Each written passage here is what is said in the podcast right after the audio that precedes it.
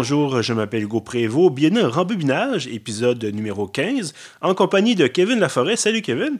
Salut Hugo. Alors, tu es de retour après notre épisode, évidemment, sur le cinquième élément. Donc, euh, content de te revoir euh, parmi nous. Aujourd'hui, on parle d'un film, euh, bon, je dirais pas exactement la même chose qu'un cinquième élément, mais un film un peu dans le même genre, un film d'action, un film d'aventure. Qu'est-ce qu'on a, qu'est-ce qu'on a écouté cette semaine, Kevin? On a écouté Conan le barbare. Conan le barbare, effectivement. L'original, évidemment. Oui, l'original, bien sûr, parce qu'on ne parlera pas ici du, remake, ça n'a jamais existé. Euh, ceux qui disent le contraire, ben écoutez, on se verra en arrêt de l'école après 4 heures. Euh, Bref, Conan le Barbare, effectivement, sorti en 1982, film d'action, film d'aventure, avec nul autre que Arnold Schwarzenegger. le Schwarzenegger lui-même. Arnold, un de ses premiers rôles, je pense. C'est son premier rôle vraiment important. Il avait joué des rôles de soutien ou il avait joué dans des petits films Mhm. que presque personne n'a vu. Mais son premier gros rôle hollywoodien comme euh, en vedette, c'est vraiment ça. Là. Ça fait quand même 37 ans déjà. Le temps passe vite. Oui, Euh, oui, vraiment. Puis bon, Arnold, qu'évidemment, on a vu ensuite dans toutes sortes d'autres films. Bien entendu, la suite de Conan en 84, Conan le Destructeur, et dont on ne parlera pas aujourd'hui, mais qui honnêtement est un petit peu moins bon, peut-être. que- Un que peu Conan moins bon, mais je l'ai revu dans les dernières années, puis je me souvenais que c'était vraiment une mauvaise suite, puis finalement, ça se regarde bien. C'est quand même le fun. C'est Oui, cheesy, mais fun. c'est moins, euh, c'est moins sérieux peut-être que l'original. C'est un peu plus, c'est un peu plus léger effectivement, un peu plus cheesy. Oui, euh. exactement. Le- on va pouvoir en parler, mais le premier, c'est vraiment un peu euh, une histoire de vengeance, c'est une tragédie, tandis que la suite, c'est juste un film d'aventure, Mhm. Voilà. que ça s'adonne qu'un des personnages, c'est Conan, mais ça pourrait pas être Conan, puis ça serait la même Voilà. chose. Euh, mais donc, effectivement, revenons, là, c'est ça, à notre, notre barbare euh, préféré. Euh, film réalisé par John Milius, qui a également fait Red Dawn, à peu près à la même époque. Euh, Red Dawn, qui, bon, raconte, euh, en pleine guerre froide, évidemment. En fait, fin- ça- on, on est plus vers la fin de la guerre froide, c'est les années Reagan. Mais quand même, on a une invasion. Euh, Est-ce que c'est le Colorado? Je pense que oui. Euh, je me souviens pas c'est quoi Bon, l'état. enfin, bref, c'est- c'est Red Dawn, une évasion de troupes, et ça n'avait aucun espèce de bon sens. Mais l'URSS envahit les États-Unis et fait un largage de parachutistes sur le Colorado, je crois, et ce sont des troupes cubaines. Alors, les Cubains euh, castristes, évidemment, là, euh, euh, communistes, donc, s'allient avec l'URSS, comme au temps du, du, du, de Kennedy et du, du- des, des missiles à Cuba. Mais là, donc, envahissent, envoient des parachutistes dans le Colorado. Et ultimement, bon, c'est l'histoire, c'est ça, de, de, de jeunes étudiants là, qui, se ré- qui se rebellent et qui jouent un peu les guerrieros. Je pense qu'il y avait Patrick Swayze. Patrick Swayze joue là-dedans, effectivement. Ça a été refait, ça aussi, d'ailleurs, et c'était c'était pas très bon non plus. Euh, ça a été refait, en fait, en s'appuyant sur un jeu vidéo euh, qui parle, qui est lui-même une reprise de... En tout cas, c'est- très compliqué et c'est pas très bon. Alors, euh, Red Dawn, l'original, est un bon film, mais Red Dawn, la reprise, euh, comme souvent les reprises, en fait, sont, sont pas très bonnes. Dépendamment du film, là. Ouais, c'est assez rare. Assez rare. remake, Euh, euh, on parlera peut-être de. Sorcerer un jour, le, le salaire de la peur. Mais euh, aujourd'hui, bon, bref, euh, encore une fois, éviter de, de trop s'égarer. Revenons à notre, nos barbares euh, déconnants. Euh, donc, donc, John Milius, réalisateur de, de Conan le barbare. Scénarisation, et j'ai regardé ça tout à l'heure avant, avant l'enregistrement et ça m'a surpris, j'avais oublié, j'ai dû, voir le nom évidemment au générique. Évidemment, Milius à la scénarisation, mais Oliver Stone. Ouais, ben il y a une histoire autour de ça. Ah oui? Euh, j'ai entendu différentes versions, Mhm. mais euh, euh, Milius lui-même, je l'ai entendu dire que Oliver Stone, il avait comme écrit la première version du scénario, Ok. puis que lui, quand il est arrivé sur le projet, il a réécrit au complet, puis il a pratiquement rien gardé. Donc, c'est. Ça, c'est la version de Milius. OK. Je sais pas si Oliver Stone serait d'accord pour dire qu'il mérite pas son nom générique, mais bon. Ben enfin, il est, il est certainement sur la page Wikipédia. oui, euh, et même que- dans le film, on le voit à l'écran. Ah oui, ben nom, voilà. là, Euh, mais bon, est-ce qu'on aura un jour, on, a droit, on aura droit à la, à la Stone Cut de, de, de, de Conan le Barbare? On ne penserait pas. Ben, je pense pas parce que ça n'a pas été tourné. Ça Puis même été- ce que j'ai entendu dire, c'est que étrangement, Oliver Stone, son film se passait dans le futur. Puis il y avait Oh. une armée de mutants. Puis euh, oh boy, ok, ouais, c'est un autre genre. beaucoup de. beaucoup du matériel. Ouais. Parce qu'on a un matériel original. On a, j'ai même le livre là, qui est sur la table en ce moment devant nous. Une série de, bon, de chroniques de Conan le Barbare écrites par Robert E. Howard, euh, que je ne connaissais pas avant. Et bref, c'est un volume assez, euh, assez imposant. Euh, j'imagine qu'il est question évidemment de, de, de Conan. Bien entendu, d'aventure. J'en ai lu il y a longtemps, il Mhm. y a quand j'étais ado au secondaire à la bibliothèque, il y avait des, des recueils de nouvelles de Conan, de Conan de Robert E. Howard. Est-ce que tu en as un Et bon souvenir? J'ai un très bon souvenir. euh, C'était assez dans le même esprit que ce que je me souvenais du film euh, que j'avais vu euh, enfant, étrangement, pour Voilà. un film aussi violent. là, mais...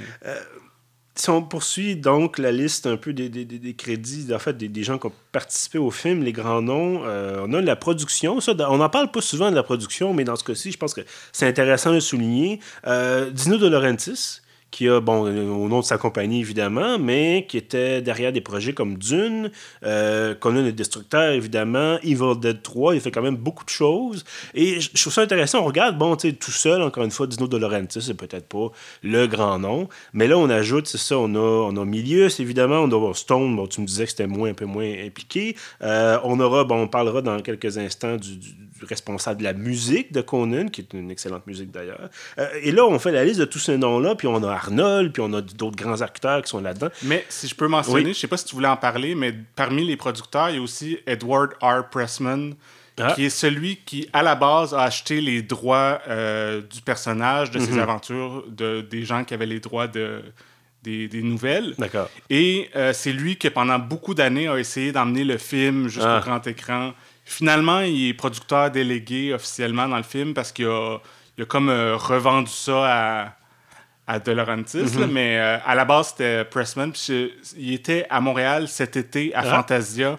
Ils ont rendu un hommage, puis ils ont Mhm. présenté deux de ses productions, The Crow puis Phantom of the Paradise. Fait que c'est Deux, que- deux autres films euh, Ouais, très films connus. cultes, là, ouais. voilà, effectivement. Donc, encore une fois, c'est ça, on a une série de gens euh, qui ont collaboré ensemble. On se dit, mon Dieu, c'est genre de l'époque justement où on avait ces grands noms-là qui, bon, à l'époque, le nom était peut-être un peu moins grand, un peu moins connu, mais là, on regarde l'époque, on dit, bon, euh, euh, avec Arnold, on parle par exemple des films d'Arnold, on a eu celui-là, on a eu euh, Commando, Préda- Prédateur, on a eu, bon, bon, Commando, c'est un peu plus une comédie, hein, mais on a eu des, films qui ont marqué l'imaginaire, et c'est un genre de film qui, Conan le Barbare s'inscrit entièrement dans cette mouvance-là, un film de, gros monsieur, ben, monsieur musclé, monsieur bon, dépendamment comment vous définissez votre masculinité, bien sûr, on est en 2019, ne l'oublions pas, Euh, mais blague à part, c'est ça, c'est l'image qu'on se faisait à l'époque du héros américain, et c'est plus le cowboy des années 50 ou le, le héros de guerre, c'est là maintenant, c'est le, le gros monsieur avec le gros, le gros torse musclé et qui va attaquer les ennemis, va détruire les ennemis pratiquement à main nue. Euh, c'est un peu le cas d'ailleurs dans Conan. Bon, on est à une époque un peu médiévale. C'était le cas dans Predator à la fin parce que les armes ne fonctionnent pas nécessairement contre la bibite venue de l'espace. Euh, bref, on a quelque chose, en tout cas, je ne sais pas si tu es d'accord avec moi là-dessus, mais c'est une espèce de mouvance. Euh, Il y a eu Robocop là-dedans aussi un peu plus tard. Cette espèce de vision idéalisée de l'homme euh, américain parfait et qui correspond en fait à quelque chose de complètement ob- pratiquement obscène, c'est-à-dire quelqu'un qui agirait de cette façon-là aujourd'hui, même à l'époque, c'est considéré peut-être comme, comme dangereux. Puis on dit, bon, ben, évidemment, j'imagine que c'est associé au fait qu'il faut jamais montrer ses émotions, il faut toujours être, euh, être noble. Puis bon, au, au pire, on est fâché. Mais c'est ça, ça, ça l'a changé maintenant, qu'on est beaucoup dans les hommes plus sensibles, Mhm. euh, qui font attention à eux.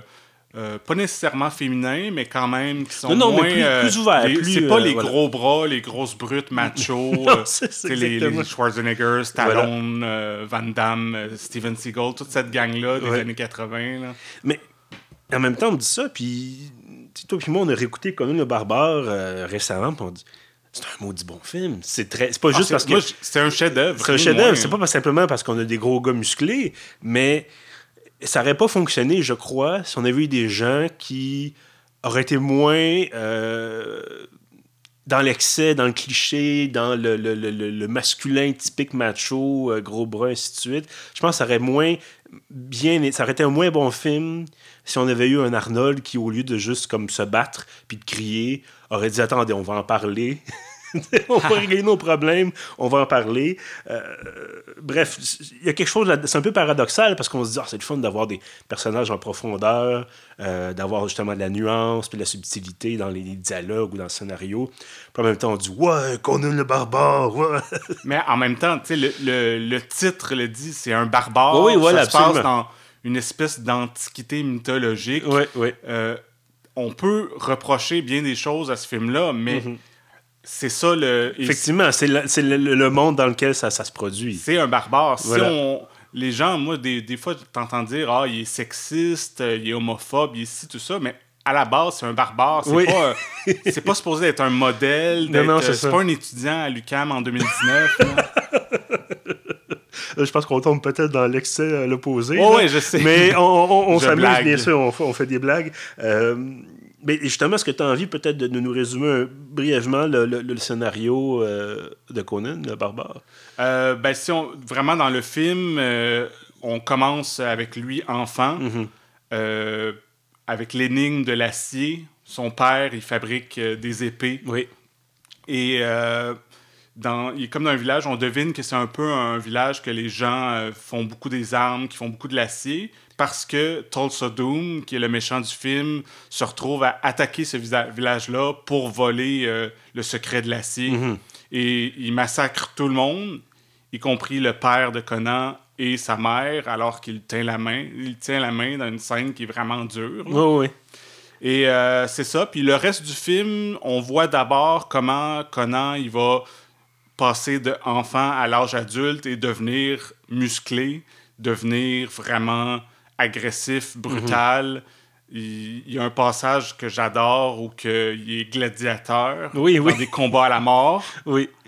Et euh, éventuellement, il va pouvoir euh, avoir sa quête de vengeance contre euh, Tulsa Doom, qui est joué par James Earl Jones. Oui, quand même. euh, quand même la voix de Dark Vader, entre autres, qui a joué dans La Recherche d'Octobre Rouge. C'est aussi la voix du père de Simba. Oui, dans, Le Roi Lion, bien Roi sûr. Lion. Voilà. En anglais, bien sûr. en anglais. Mais oui, effectivement, c'est ça, c'est cette quête de vengeance-là. Ce que j'ai trouvé bien, moi, là-dedans, c'est. On se dit, bon, ben, des quêtes de vengeance, il y en a une puis une autre dans le cinéma américain ou ailleurs. Mais là, dans ce cas-ci, c'est. On explique vraiment ce qui se passe, c'est-à-dire, là, le- justement, Conan travaille dans une mine pendant des années.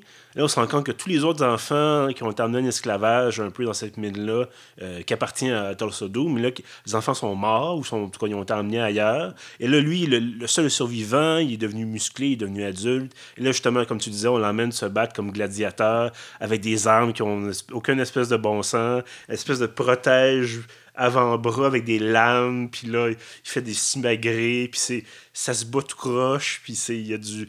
Il y en a un côté d'ailleurs effets pratiques, euh, effets spéciaux, mais évidemment, à l'époque 82, il n'y a pas de, d'animation par ordinateur. On est, je pense, la même année que Tron, euh, qu'on voit le, niveau de, la technologie de l'époque. Fait qu'il n'était pas question d'avoir des- des corps démembrés animés par ordinateur, par exemple, ou des combats où l'opposant n'existe pas. On a vraiment des gens qui se battent euh, avec des prothèses, avec du faux sang qui gicle, avec bon, tout ça. Euh, et bref, c'est ça. Donc, et Conan, qui ultimement va être formé, je pense qu'ils veulent le former comme chef de guerre. Quelque chose comme ça. Ils veulent. Euh, oui, ils l'amènent euh, se c'est faire pas former super dans. clair, mais en- il oui. va rencontrer des... Il y a des Asiatiques à un moment donné. Oui. Il s'entraîne avec une espèce de maître euh, samouraï où on sait pas trop. Puis, euh, Euh, puis là, je pense que c'est son, gardien qui finit par dire, le libérer, puis il dit Garde, sauve-toi. Puis je pense qu'il a compris, éventuellement, avec les années, il a compris que Conan voulait se- justement avoir sa liberté, puis se venger la mort de, ses parents. Euh, puis donc, justement, là, il devient, bon, il se promène un peu, il devient un peu bandit, euh, puis finalement, il devient un mercenaire. Il, va, accepter une quête d'un roi qui est joué d'ailleurs par Max von Sydow. oui, Euh, qui- ça m'a surpris quand même de voir là. Je dis, ah, d'accord, c'est- il est là. Euh, mais lui aussi, un bon acteur, Ben effectivement. oui, il y a quand même il y a un, un tout petit monologue Oui. euh, qui est vraiment bon. Oui, hein, oui. que tu fais Ah, ils ont, ben, ils ont bien fait de prendre un grand acteur. euh, Puis ça, ça nous ramène un peu au fait que, encore une fois, euh, c'est des films d'aventure, c'était l'é- c'était l'époque, là, dans les années 80, des films de gens qui se battent avec des épées, il y en avait plein. Euh, la série Dead Stalker, entre autres, euh, quantité de films de série B, et qui sont souvent pas très bons. Et là, on, a mis l'effort, peut-être parce qu'on on avait un matériel original duquel s'inspirer, euh, mais on a mis l'effort de créer un univers qui est complexe et qui tourne pas simplement autour du héros, parce que le héros comme tel, euh, oui, il va. Bon, est-ce qu'on peut donner des spoilers 37 ans plus tard? Je pense que oui. Là. Oh oui. Euh, le héros va triompher du méchant, ça c'est assez clair. Euh, mais c'est pas. Il vient pas de sauver la galaxie ou de sauver la planète ou de, de libérer un million d'esclaves ou quoi que ce soit. Il a tué le méchant. Et il a accompli sa quête, qui était de ramener la princesse, du, la fille du roi, justement, de Max von Sydow. Et il dit, bon, ben, je ramène la fille. Puis il dit, ah, on va vers d'autres aventures. Et j'imagine qu'il espérait peut-être créer comme ça une série de films Conan le barbare. L'idée de Milius, à la base, c'était de faire une trilogie. Mhm. euh, que, comme on voit au début et à la fin du film, on voit que Conan est sur un trône, c'est Ouais. un roi. Fait que la trilogie, ça aurait été voir toute sa vie jusqu'à ce qu'il devienne un, un- un roi. Mhm. Mais finalement, évidemment, Milius a fait seulement le premier film. Ouais. Puis le deuxième, c'est un peu j'étais allé dans une autre direction. Ouais. Puis il n'y a pas eu de troisième jusqu'à maintenant. Jusqu'à maintenant, ben, en fait, Arnold, Arnold en parle encore. toujours en vie, évidemment. Il, serait, il aurait quand même l'âge de faire un- une personne plus âgée, plus vieille, bien sûr. Euh, on n'aurait pas besoin de le rajeunir par ordinateur. Ça, c'est une autre affaire avec euh, Will Smith, entre autres, dans euh, Gemini Man. Euh, mais bref, donc c'est ça. C'est qu'on a, comme je disais, on a cet univers-là. On rencontre des personnages, par exemple, un, un magicien à un moment donné, et là, il faut, faut ramener Conan est, est sur le point de mourir, il faut le ramener d'entre les morts, il faut le ramener, puis il y a des esprits qui vont essayer de venir le prendre. Et on a une espèce de mythologie qu'on n'explore pas au complet, qui là, qu'on aborde un petit peu par, par à on se dit Ah, OK, il y a ça. Et encore une fois, c'est vraiment ce que j'aimais, c'est que ça tourne pas tout autour de l'équipe des héros, ça tourne pas tout autour du méchant. Et c'est vraiment, on sent que, bon, ben, Tulsa Doom est mort, t'es tué par Conan. Et là, ah, ben, dans le reste du monde, il y a d'autres euh, d'autres rois méchants, il y a des rois gentils, il y a des, des aventuriers, il y a d'autres choses qui se passent en même temps. Euh, et ça, ça donne le goût d'en apprendre plus. On en a, je sais pas si tu, vois, tu comprends ce que je veux dire, c'est qu'on n'en offre pas trop. On en offre juste assez dans ce film-là pour dire, bon, ben, l'aventure est complète. On a été du point A au point B, puis on a accompli la quête. Mais en même temps, on se dit, ah, ben, cet univers-là, il pourrait se passer plein de choses. Et là, on pourrait découvrir beaucoup d'autres personnages, puis d'intrigues, puis tout ça. Euh, et c'est vraiment, c'est vraiment ça qui vient me chercher, parce qu'encore une fois, des, des films d'aventure puis d'action, il y en a. Il y en a plusieurs, surtout dans ce contexte-là où c'est facile de dire je donne une épée à mon, mon personnage, puis ah, il y a un pouvoir magique quelconque, puis ah, ben, il y a un méchant sorcier, ou peu importe. Euh, bref, voilà, fin, fin de la longue parenthèse. Euh, mais est-ce que tu es d'accord avec moi là-dessus? C'est de dire que toi, est-ce que tu aurais envie. de dire, bon, on parlait de, de la troisi- troisième film que jamais eu lieu. Euh, c'est quelque chose qui, qui- qui t'intéresserait quand même. Ça vient, t'aimerais ça quand même continuer à explorer cet univers-là. Ben oui, absolument, mais en, en revenant vraiment à l'esprit épique puis euh, mythologique du premier film, Mhm. j'adorerais ça. Surtout si euh, Milius aussi est encore vivant. Puis Mhm. euh, je sais qu'à l'époque où un des DVD est sorti, il y a une piste de commentaires, puis lui et Arnold ils disent qu'ils sont intéressés à, Mhm. à faire un troisième film, puis euh, de se diriger vers Arnold plus âgé, Mhm. qui soit qui est déjà roi ou qui se dit- qui s'apprête à faire ce qu'il faut pour devenir roi. Il y a vraiment un bon film à faire avec ça. Là. Et là, vous nous excusez s'il y a un petit peu un bruit de fond. Le... Bon, pendant que je le dis, ça diminue un peu. Mais bref, l'ordinateur a décidé qu'il faisait rouler ses ventilateurs au maximum. Euh, on s'excuse donc s'il y a un petit peu de, de- de bruit en arrière. Euh, mais oui, effectivement, ben écoute, euh, espérons que ça se fasse un jour, peut-être, on sait pas. Il continue de faire des Terminators, fait peut-être qu'il pourrait continuer de faire Ouais. des Conan. Est-ce que, encore une fois, est-ce qu'il y a un intérêt? Est-ce qu'il y a de l'argent? Bon, c'est... Peut-être qu'on pourrait présenter ça comme un remake. Donc, Ben, euh, aussi, Hollywood je- serait intéressé. J'y ré- réfléchissais aujourd'hui, puis je me disais peut-être que l'argent à trouver, puis euh, le- un public qui serait plus facile à, à- à atteindre, ça serait avec une série télé, un Mhm. peu. Tu sais, il y a eu euh, Game of Thrones. Ouais. Il y a une série télé de euh, Seigneur des Anneaux qui s'en vient. Oui, puis ils vont faire que- une, une des, des séries Game of Thrones, ils vont faire qui se passe avant Ouais, les- ouais. le- le- la série de HBO qui, a déjà été euh, diffusée. Mais effectivement, le côté KPDP, le côté magie un peu, euh, ça ça. intéresse Puis les gens. Howard a quand même écrit une vingtaine de nouvelles. Euh, on voit sur ton l'ampleur du- la du volume, brique là, voilà. de l'anthologie. Il y a vraiment du matériel pour encore plus qu'un film de faire, c'est ça, une- au moins une mini-série, quelque Mhm. chose. Là. Probablement que c'est ça. Bon, tu parlais Seigneur des Anneaux. euh, puis maintenant, les canaux de diffusion ont changé. C'est pas seulement le cinéma. On a justement ça, c'est HBO, il y a Netflix, Amazon, euh, un paquet de studios qui auraient. euh, je pense que je n'arrive même plus à compter le nombre de services de streaming en ce moment là, pour le, le contenu vidéo. Pardon. Peut-être qu'effectivement, il y aurait un intérêt. Il faudrait voir est-ce que, bon. Est-ce que Schwarzenegger est prêt à s'embarquer euh, sur une série de, de, de, de, plusieurs épisodes? Est-ce qu'on risque de faire, comme avec beaucoup d'autres séries, beaucoup d'autres univers, c'est-à-dire faire une saison, se rendre compte que ça marche, puis faire huit saisons, puis en faire six de trop? Là?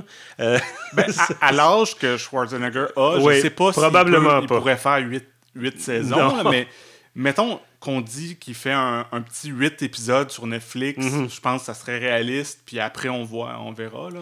Oui, absolument. Ben, en tout cas, on va croiser les doigts. Euh, Est-ce que, bon, je pense que Polydori, c'est mort aussi, le, le personne qui s'occupe de la musique. Ah, bonne question, Je pense que oui. 2006, euh, peut-être 2006, je pense. En tout cas, Ça se peut. Mais euh, d'ailleurs, parlons-en de la musique, euh, parce que, bon, on n'en a pas vraiment parlé jusqu'à maintenant. C'est une grosse partie du film.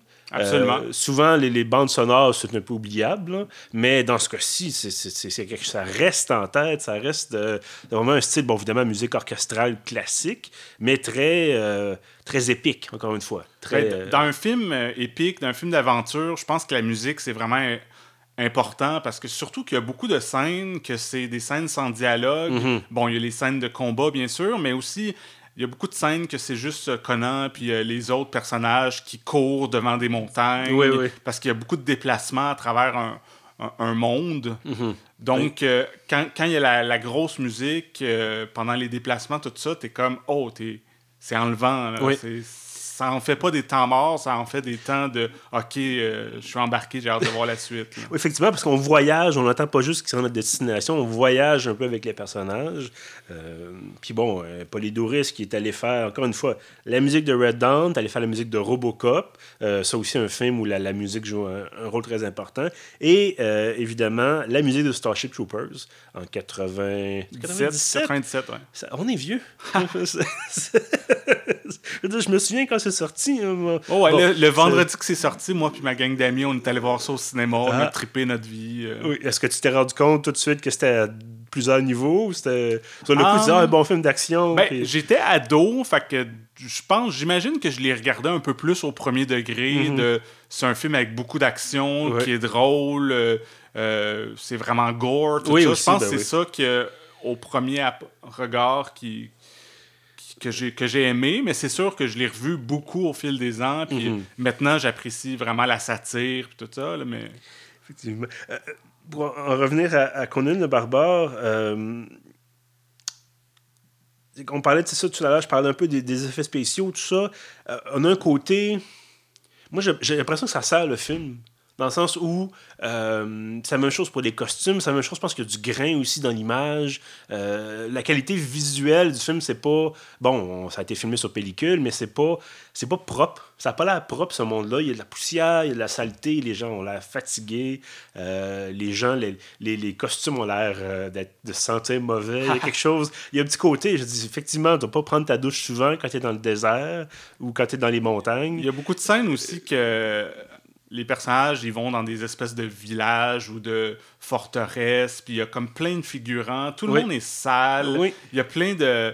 Il y a des lamas, il y a des chameaux. Il y a des poules aussi, C'est ça, il y a plein d'animaux, des cochons euh, par terre. Puis euh, à un moment donné, euh, Conan, il mange un lézard sur un bout de bois. puis des trucs vraiment... euh, Mais c'est ça, c'est que ça fait un. Ça rejoint peut-être ce qu'on disait sur la création du monde dans lequel Conan évolue, c'est que ça a l'air vrai. Ils ont l'air d'habiter là. Et là, si je prends un exemple, euh, bon, les, les- les- les- récemment, là, la série de Mandalorian est sortie sur euh, Disney, mais comme maintenant il faut, faut l'appeler, le, Ouais. le service de, de diffusion en ligne de, de Disney qui possède la, la franchise Star Wars. Et ils- ils ont un peu essayé de faire ça aussi, un monde un peu sale, c'est un peu un western. euh, mais évidemment, il y a des créatures qui n'existent pas dans la vie, dans la vraie vie, puis ils ont décidé, bien entendu, des animés par ordinateur. Et j'ai trouvé que ça, ça venait un peu couper le monde. Tu sais, bon, on regarde euh, euh, Star Wars épisode 4, l'original 77. Les effets spéciaux qu'il y avait à l'époque, c'était des maquettes qui explosaient dans l'espace, entre guillemets. Euh, puis les lasers qui étaient rajoutés à la main, je pense, les, entre autres les sables laser, c'était rajouté à la main sur la pellicule et tout ça. Et ça faisait vrai. Et quand c'est tout du, du- de l'écran bleu ou de l'écran vert, quand c'est trop bien léché, quand c'est trop parfait, on a quelque chose. on- moi, j'ai l'impression que je décroche. Ouais, ben il y a, il y a- y a- Mettons qu'on prend l'exemple de Star Wars, il y a plusieurs niveaux. Il y a les originaux, Mhm. il y a beaucoup de maquettes, qu'il y a beaucoup de de, de bébites en caoutchouc, tout ça. Puis il y a les plus nouveaux films ainsi que la série Mandalorian qui essayent de revenir un petit peu à des vrais décors Mhm.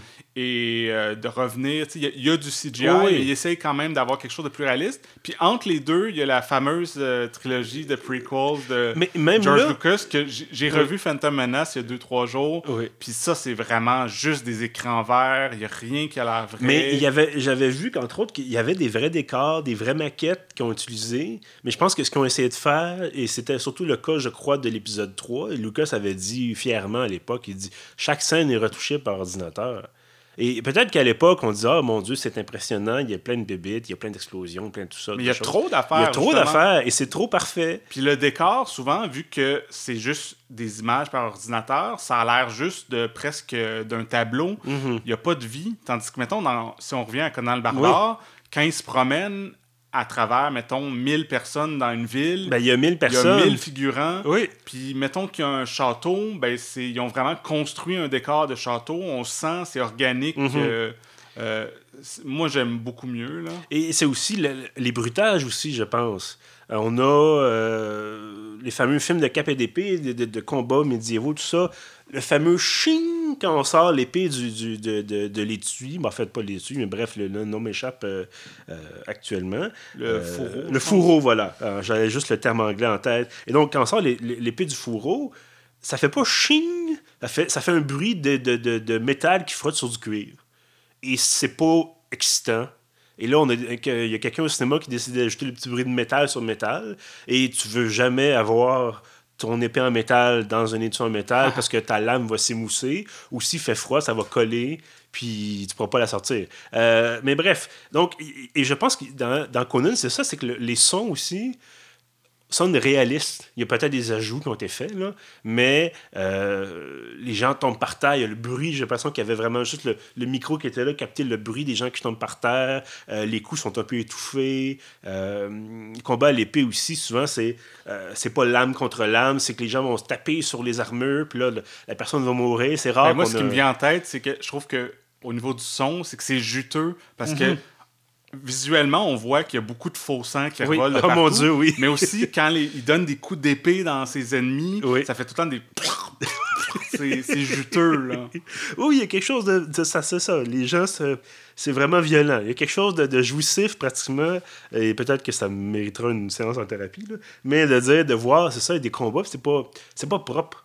Et là, c'est ça, c'est comme tu disais, c'est juteux, on a l'impression que la violence est là, euh, et je pense qu'encore une fois, ça ajoute à l'intérêt du film dans le sens où, euh, et mon Dieu, plus, je- plus je nous écoute parler, plus je me dis qu'on a peut-être des petits problèmes. Euh, mais c'est ça, c'est le réalisme du film et le, le- le côté. euh, ça défoule. Tu, sais, tu regardes ça, puis tu te dis. C'est pas un héros propre sur lui-même, dans son beau juste au corps. euh, c'est pas Robin des Bois euh, et euh, les, les vieux films de Robin des Bois où c'était tout euh, justement tout propre, tout beau, euh, tout noble. Là, c'est Conan, le barbare. Il est en chest, il y a, il y a du sable, il y a du sang, puis il frappe dans le tas. Puis, puis la, la psychologie du personnage est quand même bien décrite. Il y a Mhm. comme une narration du magicien à travers le film. Puis un- quand il est euh, en train d'être gladiateur, il, il nous explique brièvement que Conan, il, il apprend à aimer se battre, à Mhm. aimer tuer. Puis c'est comme euh, un combat un contre l'autre. C'est, c'est toi, soit toi qui se fait tuer ou tu tues l'autre. Puis ça devient un peu sa philosophie, tu sais. Ou quand... euh, tu mentionnais plus tôt, quand il est avec des espèces de chefs de guerre, Mhm. Et, et qui dit ça- ce qu'il aime le mieux dans la vie. Ah oui! C'est vraiment C'est c'est c'est une scène, c'est iconique comme c'est scène. détruire ses ennemis puis les voir euh, Ah, devant ben, c'est ça, c'est- c'est- euh, c'est les ça. lamentations des femmes. Voilà, exactement. Puis là, tu dis, mon Dieu, c'est tellement excessif, mais c'est parfait. Et c'est justement, c'est- c'est- ce qui est intéressant dans ce que tu as dit, c'est qu'il a appris ça. C'était pas comme ça au début, probablement, dans son village, avec sa famille. Euh, il a vécu un événement extrêmement traumatisant. Je veux dire, sa mère était décapitée devant lui. À un Mhm. moment donné, c'est dur de faire pire que ça. Euh, et donc là, tu te dis, bon, après ça, c'est esclave dans les mines, après ça, gladiateur, puis justement, il a après aimé la violence, mais j'ai j'ai l'impression que, même s'il a après aimé la violence, fondamentalement, il veut, il veut trouver la paix. Il n'est pas là pour, pour, pour le plaisir de tuer, il tue parce que c'est. Oui, c'est en un sens, c'est agréable, mais c'est surtout que euh, il, veut, il veut se débarrasser de ce, poids-là, peut-être qu'il y a sur les épaules, de dire il faut que je venge ma famille, il faut que je retrouve les gens qui ont tué mes parents ou qui ont détruit mon village. Et une fois que ça s'est fait, il dit oui, bon, il y a des rêves de gloire puis d'aventure et tout ça, mais parce que c'est tout le reste du temps, les 20, 25 premières années de sa vie, ça a été ça, ça a été la vengeance, puis le, le- le poids des années, le poids de la mort sur ses épaules. Et une fois qu'il est libéré de ça, ben, ensuite, euh, on, fera, on fera des suites, de, des, des films euh, subséquents, mais bon, évidemment, on en a eu seulement un euh, par la suite. Mais en tout cas, j'aime- en tout cas, c'est un peu comme ça que je le vois, c'est tout à fait d'accord avec le fait que oui, bon, il aime tuer dans un certain sens, mais il fait pas ça de façon. C'est pas un psychopathe, c'est pas un sociopathe, c'est. Tue peut-être plus par Ben, nécessité aussi. c'est pour survivre. oui, dans le voilà. fond. voilà. Si, mettons, euh, il y a un gros serpent qui t'attaque, ou que, mettons, il y a une armée de, de méchants qui t'attaquent, si tu les tues pas, ben, tu vas juste te faire tuer, puis ça s'arrête là. Voilà, c'est ça. Mais effectivement, c'est un On univers. vit plus dans, dans cet univers-là, en tout cas Ouais. pas au Québec. Là. On Non, non, pas non. dans les combats à chaque jour. Là. Heureusement. À part Regarde, sur Twitter, là, mais- oui, voilà. Mais. euh, Il y a une c'est époque ça, où c'était comme ça, effectivement. T'as pas la, la société n'est pas là, dans le sens où tu n'as pas le cadre d'une société qui est euh, gouvernée par mettons, un seul individu. Tu as, des t'as des rois, tu as des seigneurs de guerre, tu as des bandits, tu as des mercenaires, tout ça. Et dans cet univers-là, effectivement, c'est tuer ou être tué. Euh, tu peux t'allier, puis d'ailleurs, c'est ce que Conan va faire. Mais même au début, euh, quand il rencontre ses alliés, c'est une alliance de circonstances. Si, je pense qu'Amélie, bon, ils, ils commencent toujours un peu par se menacer avec leurs armes. Après ça, ils, font, ils font équipe, mais ça prend du temps. Puis ils sont, sont méfiants. Puis on voit que c'est comme bon, ben finalement, ça c'est peut-être plus parce que ça donnerait rien de, de risquer de mourir en les tuant eux. C'est plus avantageux d'un point de vue de la survie de faire équipe qu'à ce moment-là, justement, ils vont, ils vont travailler ensemble. Mais mais il y a quand même l'histoire d'amour avec Valéria. Oui, qui, oui, à évidemment. travers ça. Oui, qui- voilà. Qui est bon. Qui c'est romantique, mais romantique dans le terme euh, un peu violent de Oui. ça. Là, le, terme. euh, Oh, ben c'est ça, c'est qu'on a une rencontre, une, une voleuse euh, avec qui, bon, il infiltre un temple de, de justement du espèce de, de- pas le gouvernement, mais le, En fait, c'est la, la secte La des secte. adorateurs de serpents Voilà. de Tulsa Doom. de là. Tulsa Doom. Et euh, ils finissent par compléter leur, leur larcin, mais éventuellement, bon, c'est ça, Valeria va être mortellement blessée par, euh, par James Earl Jones. Euh, et là, bon, euh, Conan, qui, qui, ça alimente sa rage, d'autant plus que... Ouais, ben ça, ça y fait une personne de plus à venger. Voilà, Il y exactement. en avait déjà beaucoup, mais là, il y en a une de plus. Mais on voit qu'au début, la relation entre les deux, c'était encore une fois, c'est circonstanciel. C'est-à-dire, on a réussi notre coup. euh, je te trouve cute, tu me trouves cute. euh, ça te tente-tu de. Ouais, c'est ça. C'est pas appro- approfondi, mais Non. un moment donné, euh, Valéria, elle a un- un- quelques lignes de dialogue qui parle que, que c'est. hum, Comment qu'elle dit ça? C'est. euh, elle a comme ja- jamais eu quelqu'un à, à avoir dans ses bras, Oui. puis à se réchauffer dans les tentes la nuit, Mhm. euh, qu'elle a passé tout le temps à côté de ça, mais que là, enfin, ils ont trouvé ça ensemble. euh, Bon. C'est C'est ben, ça, c'est- surtout, voilà. je pense, euh, sexuel, physique, mais à cette époque-là, dans ce voilà. contexte-là, Voilà. je pense que ça peut être précieux quand même. voilà. Mais donc, j'imagine, bon, on arrive à la, à la fin de l'épisode. euh, tu vas recommander euh, Conan le Barbare? Ah oui, ab- absolument. C'est un de mes films préférés. euh. Je sais pas si on le trouve en ligne. Euh, Euh, moi, j'ai le DVD. à- En fait, j'ai le petit coffret DVD où il y a les deux films. Mhm. Euh, je pense pas qu'il est sur aucune plateforme de streaming en ce moment. Mais peut-être en euh, location, euh, ouais, Sur oui. iTunes ou Google Play. Peut-être, mais, euh, mais, euh, certainement, vérifier, bon, là, ouais. certainement achetable en DVD Ouais. sur Amazon ou en magasin. Si vous trouvez encore un, un vendeur de DVD physique quelque part à Montréal ou ailleurs, ben moi aussi évidemment, forte recommandation. C'est un film de genre, on peut dire ça comme ça. C'est Oui. peut-être pas un film pour tout le monde, peut-être quand justement, il faut se mettre dans, dans le contexte d'un univers justement où la violence est quotidienne, où euh, le film s'appelle Conan le barbare, comme tu disais, c'est pas Mhm. Conan le diplomate.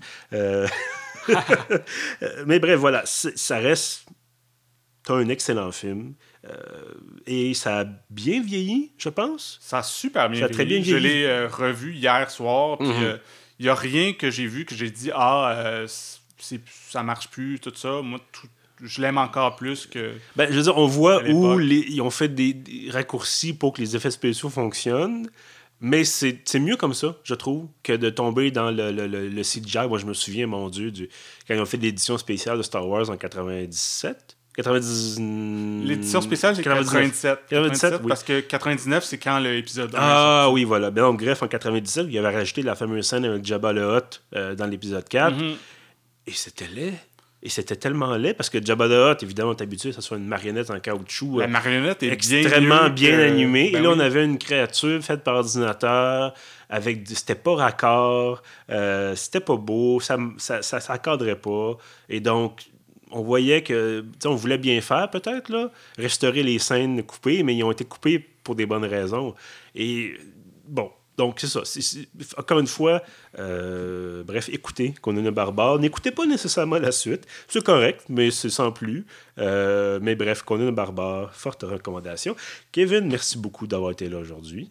Ben, merci pour l'invitation. Parler de. Écoute, on a certainement l'occasion de se revoir pour parler d'autres films avec des hommes en chest qui brandissent des épées euh, ou n'importe quel autre film, peut-être. Et évidemment, à tous ceux qui nous écoutent, merci beaucoup d'avoir été là. Vous pouvez bien entendu euh, réécouter tous nos épisodes sur pieuf.ca, sur iTunes, sur SoundCloud et euh, depuis très, très. euh, depuis peu de temps, en fait, depuis récemment, sur Spotify. Donc voilà, nous sommes des gens modernes chez pieuvre.ca. Donc je vous dis à bientôt.